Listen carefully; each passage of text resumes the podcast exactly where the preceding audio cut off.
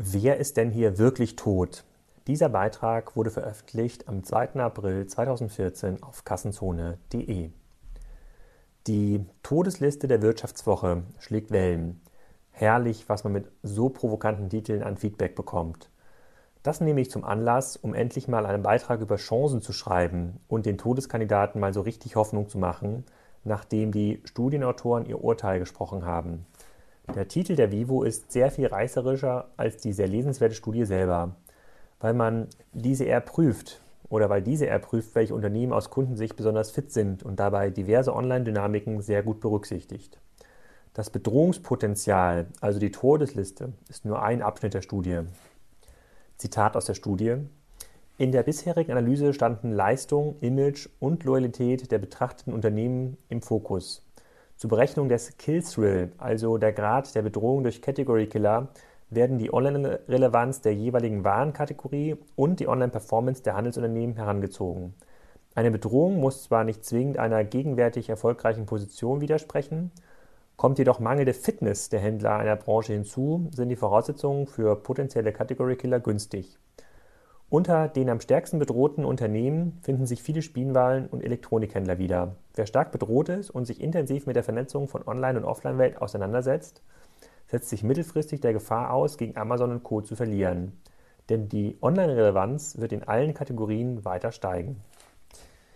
Erfahrene Kassenzone-Leser wissen, dass ich nicht mit Handelshoffnung um mich werfe und den meisten nicht vertikalen Handelsmodellen, also Modellen, die nur Händler sind und nicht auch Hersteller, eher kritisch gegenüberstehe.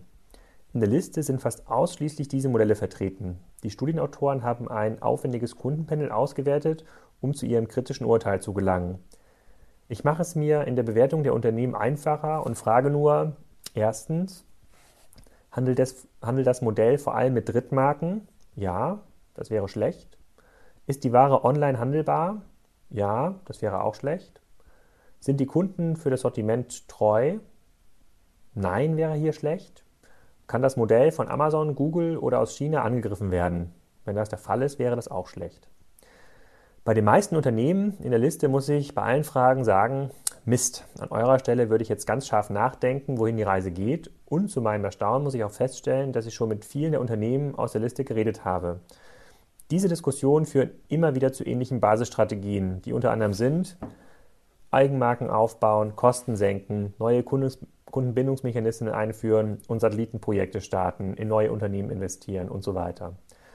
Die Studie von Dr. Wieseluber und Partner kommt übrigens zu ganz anderen Empfehlungen, denen ich heute so nicht mehr folgen würde. Wer heute noch ernsthaft Cross-Channel-Maßnahmen als strategische Option für Händler empfiehlt, sollte sich mal den letztjährigen Cross-Channel-Aktivitäten der Top 50 in der Todesliste anschauen.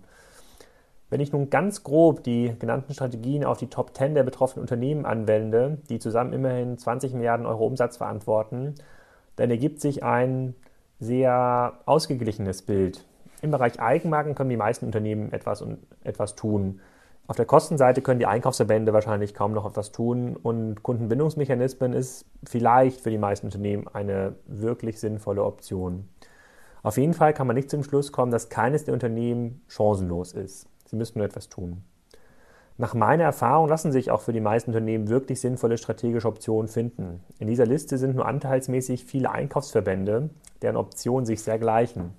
Für einige Unternehmenstypen, wie zum Beispiel Elektronikhändler Medimax, findet man allerdings kaum bzw. gar keine attraktiven Lösungsszenarien. Nun könnte man beim Lesen solch provokanter Artikel in der Vivo zum Urteil kommen, dass die betroffenen Unternehmen a. zu bemitleiden und b dort ja wirklich ein unfähiges Management sitzt, das nicht auf solche tollen Ideen kommt.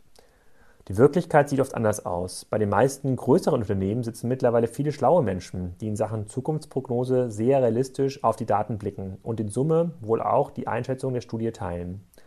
Die Identifikation wirklich geeigneter strategischer Optionen ist mit etwas Erfahrung gar nicht der Engpass. Die Fehler werden vor allem in der Umsetzung gemacht.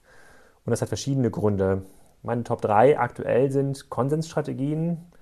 Das sieht man auch bei Einkaufsverbänden. Jede Option muss von 100 Entscheidungsträgern abgesegnet werden. Deswegen halte ich auch die Option bei Rewe für eher schwierig umzusetzen, weil Rewe im Wesentlichen eine Genossenschaftsstruktur aufweist. Zweitens Projektcharakter. Strategische Projekte werden umgesetzt wie x-beliebige IT-Projekte. Jetzt machen Sie mal E-Commerce für uns. hier im Bereich IT. Das muss irgendwie gehen. Und dann gibt es natürlich auch noch drittens die Wasserfallplanung. Nachdem die Projektplanung über drei Jahre in Anspruch genommen hat, muss das Projekt innerhalb von sechs bis zwölf Monaten umgesetzt werden und alle Ziele erfüllt sein. Try and Learn ist dort fehl am Platz. Aus Sicht der fehlgeleiteten Unternehmen zumindest. Ohne die oben genannten Unternehmen im Detail zu kennen, würde ich vermuten, dass dort mindestens einer dieser drei Gründe zutrifft. Und das reicht aus, um das komplette Projekt scheitern zu lassen. Angenommen, Mediemax entscheidet sich für eine gute Online-Strategie. Was passiert denn dann in der Realität? Ein E-Commerce-Fan Entscheider stellt einen E-Commerce-Manager ein, der lediglich ein paar Jahre Erfahrung bei Konrad, Otto und Co. verweisen muss und der bekommt dann ein festes Budget und drei Mitarbeiter. Tja, was wird das denn wohl im Ergebnis? Wahrscheinlich nichts. Fast schon unterhaltsam wirkt da die Ankündigung von Kaufhof, den Online-Umsatz bis 2017 auf 300 Millionen Euro zu steigern. Das hilft dem Konzept Kaufhof gar nicht. Im Gegenteil, es macht sogar falsche Hoffnung und lenkt von der wahren Herausforderung ab. Das ist bedauerlich für die Mitarbeiter. Die Autoren der Studie haben sich übrigens aufgrund der einseitigen Berichterstattung dazu entschlossen, eine Richtigstellung zu schreiben. Wer jetzt erst so richtig Lust bekommen hat, ein paar provokante Studien zu lesen, dem ist die Studie des Monats Evil Commerce sehr zu empfehlen, die ich zusammen mit Professor Holger Schneider von der FA Wedel angefertigt habe. Darin prüfen wir die Aussagekraft der 100 populärsten E-Commerce-Studien und versuchen, die Daten darin mit den wichtigsten Thesen unserer Zeit zu vergleichen. Zum Beispiel, die Innenstadt stirbt aus.